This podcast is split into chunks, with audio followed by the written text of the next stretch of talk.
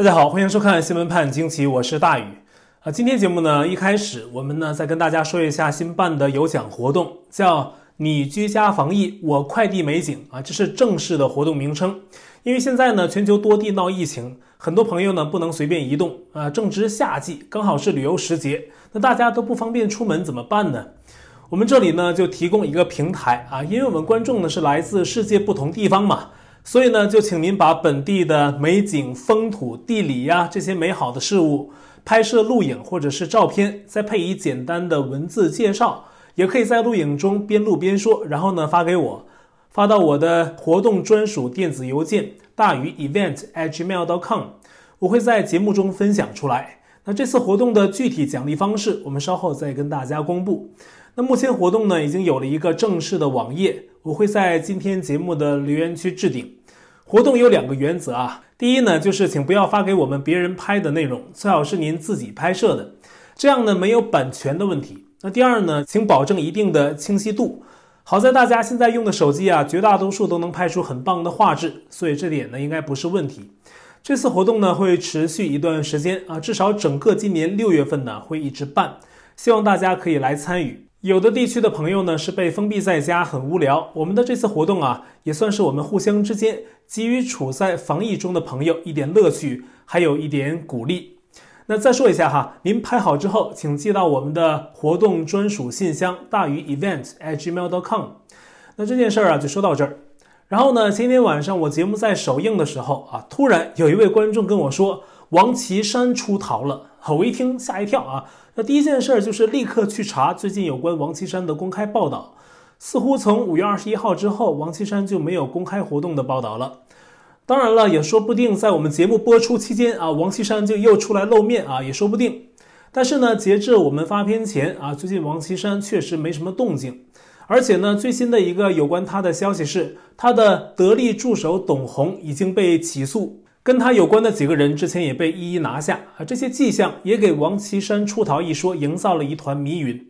其实前两年呢就有人传说王岐山出逃，但是呢没有。最近呢又传出这样的说法。我们听到这个消息的第一反应可能都是不太可能啊，不太敢相信。第一点啊，王岐山的官位太显赫，而且呢是中共目前权力核心圈里的人物，对习近平的事应该知道的比较详细。身居中共国的副主席，被称为第八常委。越是这样的人呢，反而越不容易外逃，因为这种高官就属于是公众人物了啊，私人生活也会被很多双眼睛看着，就算真有心跑也不容易。虽说习近平第二任期以来呀，王岐山似乎一直不是很如意啊，不是很得志，甚至对习啊变得是卑躬屈膝。在最近海南的一次讲话上，俯首谦卑地给习近平当报幕员。但是呢，他在中共体制内处于那样高的职位，掌握着中共的好多机密，了解超多的内幕。就这样一个人，如果逃跑了，那对中共啊，可能是灭顶之灾。就跟习近平自己本人出逃啊，差别也不大了，因为他知道的肯定是太多了，对中共高层群体体制内的震撼力也会是核弹级的。而且出逃嘛，一定是对现状不满，对当局不满才出逃，除非他什么也不说，只是出逃隐居。但是呢，他要出来爆料。那事情可就大了。那么第二点，如果王岐山真的出逃，那中共那边一定有动作啊！这么大的事儿啊，动作可能还不小。他再掩盖也会露出蛛丝马迹，因为这不像一九七一年林彪出逃那会儿，通讯不如现在发达，一般人家里有台收音机就不错了，还都是中共官媒的声音。那中国大陆呢，当时也处于闭关锁国的状态。而现在这互联网搞的啊，全世界哪里有事儿，哪里谁爆了什么料，一下子全世界都知道啊，一天之内就可能传遍全球。那在中国进进出出的人也越来越多，在这样一个时代，王岐山这样的人物出逃，应该我们能看到中共出现的一些异动啊，最起码呀，这个爆料源应该不止一处，可能呢会出现好几处，但现在呢，好像只有一个不明出处的消息在传播。所以呢，王岐山出逃的消息啊，这个呢，咱们就暂且当做坊间的一个传闻来探讨一下。至于他或任何其他有名有姓的中共现高层领导真的跑出来了，那待有进一步可证实的情况，我们再说。海外有一位时政评论人士叫陈破空，他也对最近王岐山出逃的消息做了自己的分析啊。他形容，如果此事为真，那震撼性啊，要比当年林彪出逃还要大。而且呢，他提到说，林彪出逃之后前四个月都没人信，中共党内也有很多人不信，直到四个月之后，毛泽东本人亲口说出来，很多人才知道。而消息传到民间已经半年过去了啊，这是当年那个时代的情况。而如今呢，又传出这样的消息啊，陈破空啊，他认为如果是误传，那王岐山呢应该出来辟谣。但是五月二十一号之后，王岐山就没露面儿，所以就引起一些人的猜疑。而上一次王岐山露面是什么情况呢？是他去巴基斯坦庆祝所谓的中巴建交七十周年。而当年邓小平六四镇压的时候，就选择巴基斯坦作为镇压万一失败的退路。那巴基斯坦呢，至今仍是十分亲共。那王岐山是在出访巴基斯坦之后就直接留在那里了吗？这个仔细想来呢，其实也是很有风险，因为巴基斯坦啊不一定是跟你王岐山的关系，也可能是跟习近平的关系。所以啊，留在那是福是祸，这都不一定。而且呢，现在不比一九八九年的时候，中共交往范围还很小。最近这些年呢，它渗透好多国家，经营的退路应该也不止一处了。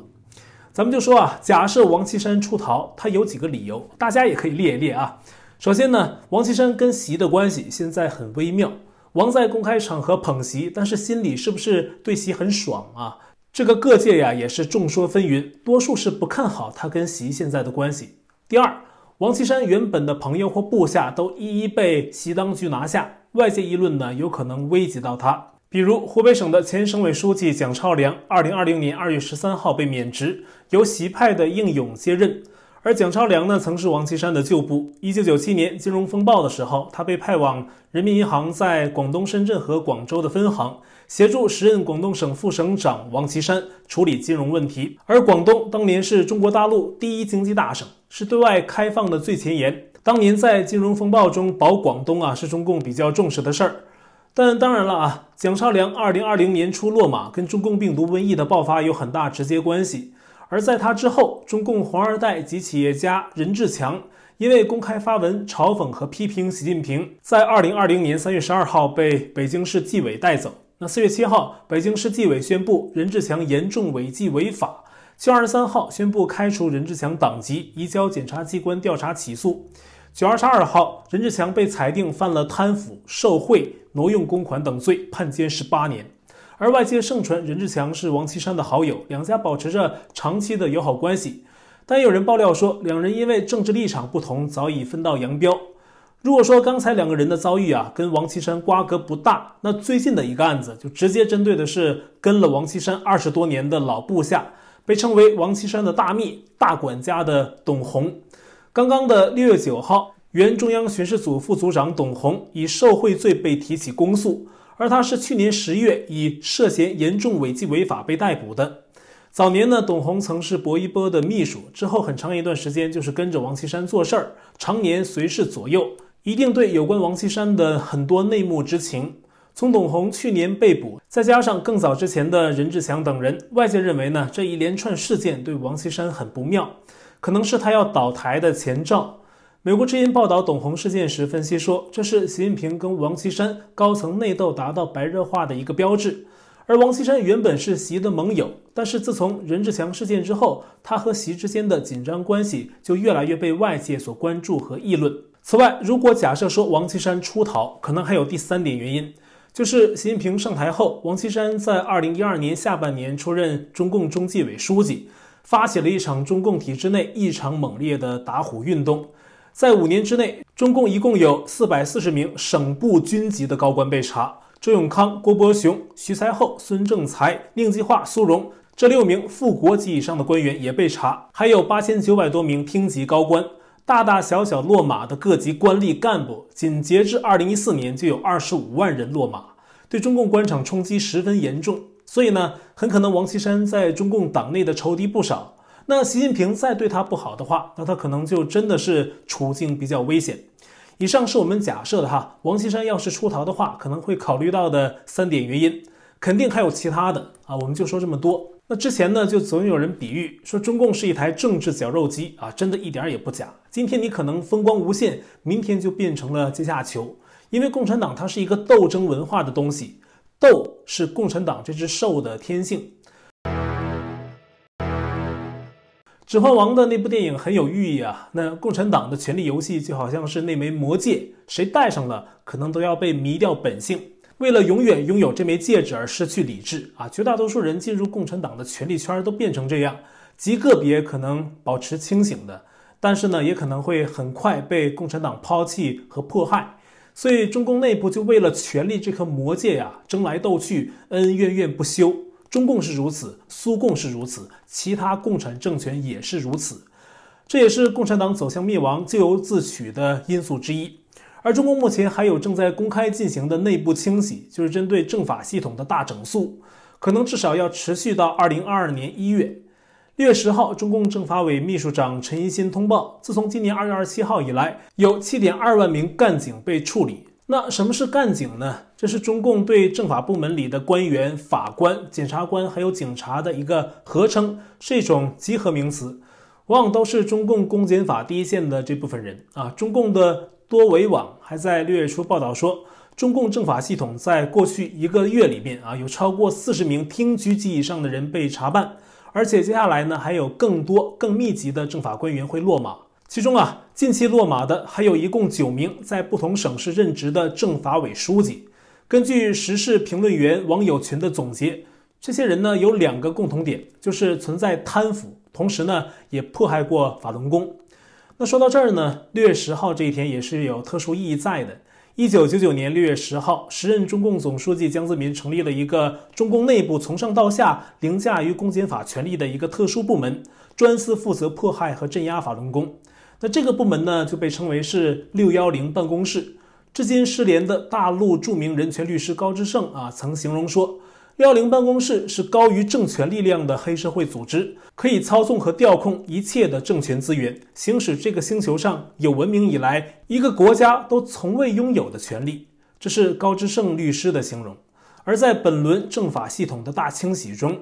幺零办公室落马的官员也很多。连同其他很多在中共政法系统内迫害过人权的人啊，他们很多人呢都在被清洗中啊。跳出来看，我想呢，这也是冥冥之中的善恶果报。反正你干了坏事的啊，无论以任何形式，你最后都可能要为你干过的坏事承担责任。那些现在还在跟着中共傻跑啊，在中国大陆干那些迫害人权勾当的人，早晚也要付出代价。形式不一，但一定跟他做的坏事有关。那么现在啊，在大陆很多地方还发生着公安迫害人权的事情。在大陆江苏等省啊，独立学院的学生抗议将自己的学位降级，发起了维权行动，结果遭到中共公安的暴力镇压。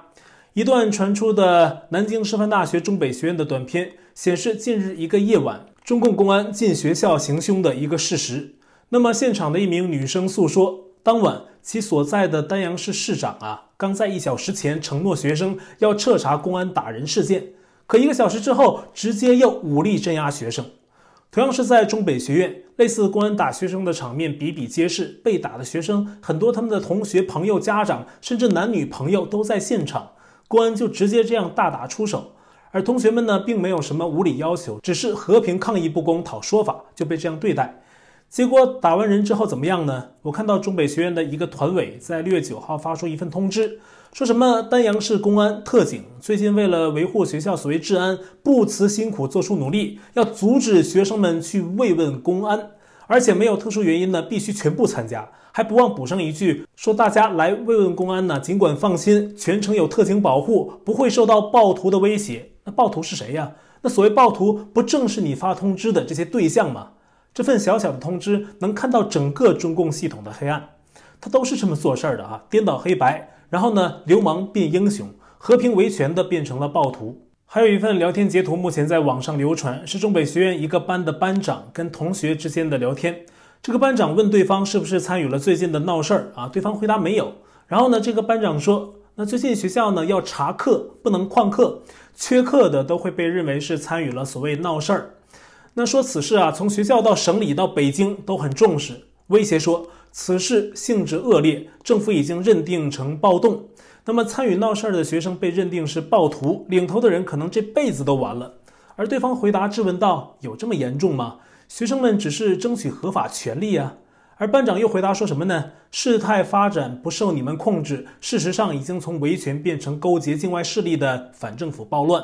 还说这场运动可能要步香港后尘。这话一出啊，对方学生立刻否定，这哪儿跟哪儿啊，对吧？可在中共这儿就是这样的啊，任何他认为威胁到自身的，他都会施压下面的人去处置，一层一层的往下安排，不择手段。五月下旬有件事大家都知道，就是甘肃景泰县内办了一场马拉松赛，结果至少二十一名选手被冻死，成了震惊国际的大事。这件事也惊动了北京，习近平和李克强都有所指示。那六月九号，中共纪委找甘肃景泰县的县委书记李作弼去谈话，那就是因为这件事儿哈。那么结果第二天，六月十号，李作弼就传出了跳楼自杀。当地有律师证实了此事。李作弼的自杀呢，很可能与中共纪委的调查有关。他或者是被要求必须以死谢罪，或者作为中共体制内人士，了解中共的那些手段，在压力之下选择一死了之。也可能是为了保家人，这都是有可能的。而中共对内制造恐怖效应，可能觉得还不过瘾。现在为了展示一下自己的灌水猪肉啊，也开始在国际上撒泼。中共十三届人大常委会第二十九次会议上通过了一份叫做《反外国制裁法》的东西，并且呢，即日就要实施啊。顾名思义，就是现在中共官员被制裁的越来越多嘛，所以搞这么一个东西，流氓威胁外国。说你们不要制裁我们啊，不然我可要咬你哦！在这份所谓的反外国制裁法中，一共有十六则条文啊，当中提到说，反对任何国家任何形式干涉所谓的中国内政，并且呢，威胁任何组织和个人均不得执行或者协助执行外国国家对呃这个中国公民呐或者组织采取的歧视性的限制措施。不然的话，会遭到中共啊不予给签证啊，或者不准入境啊，注销签证或者是驱逐出境，以及查封、扣押、冻结在中国境内的动产、不动产和其他各类财产，或者呢也禁止啊限制在中国境内做任何交易等等啊。对于这套法律啊，苹果日报采访了评论员刘瑞绍啊，他认为这个反外国制裁法象征意义大于实际意义，因为中共现在没有实力主动对外挑起制裁的战争。而且以往呢，中共多是制裁别国的议员或者是卸任官员，却不敢制裁在任的官员，这都是中共真实实力低下的写照。同时呢，在中共庆祝僵尸百年之前，通过这个反外国制裁法，中共也是主要对内宣传啊，跟中共吹嘘一下自己多本事啊！你看啊，现在我可以反制裁外国了。实际上啊，中共什么也做不了，他禁止给别人签证，可是在他的治下，谁愿意去呢？也有澳洲悉尼科技大学的教授冯崇义评价说，这个中共法案呢，实际上反映了中共远远高估习近平的威风，高估自己中共国的实力啊，有时候把自己都骗了。不过呢，也有外国企业的代表担心，中共或会以此法案为借口，今后会出于政治报复的目的，对某些在中国投资的外国企业动刀。那当然了，这也反过来不利于吸引外企在中国投资。而目前呢，中共国内部也是瘟疫四起。近日呢，广州有人拍到一名中年女子提着两把菜刀在街上走，有网友评论说：“是不是在广州很多区域严格的隔离防疫下被憋疯了呢？”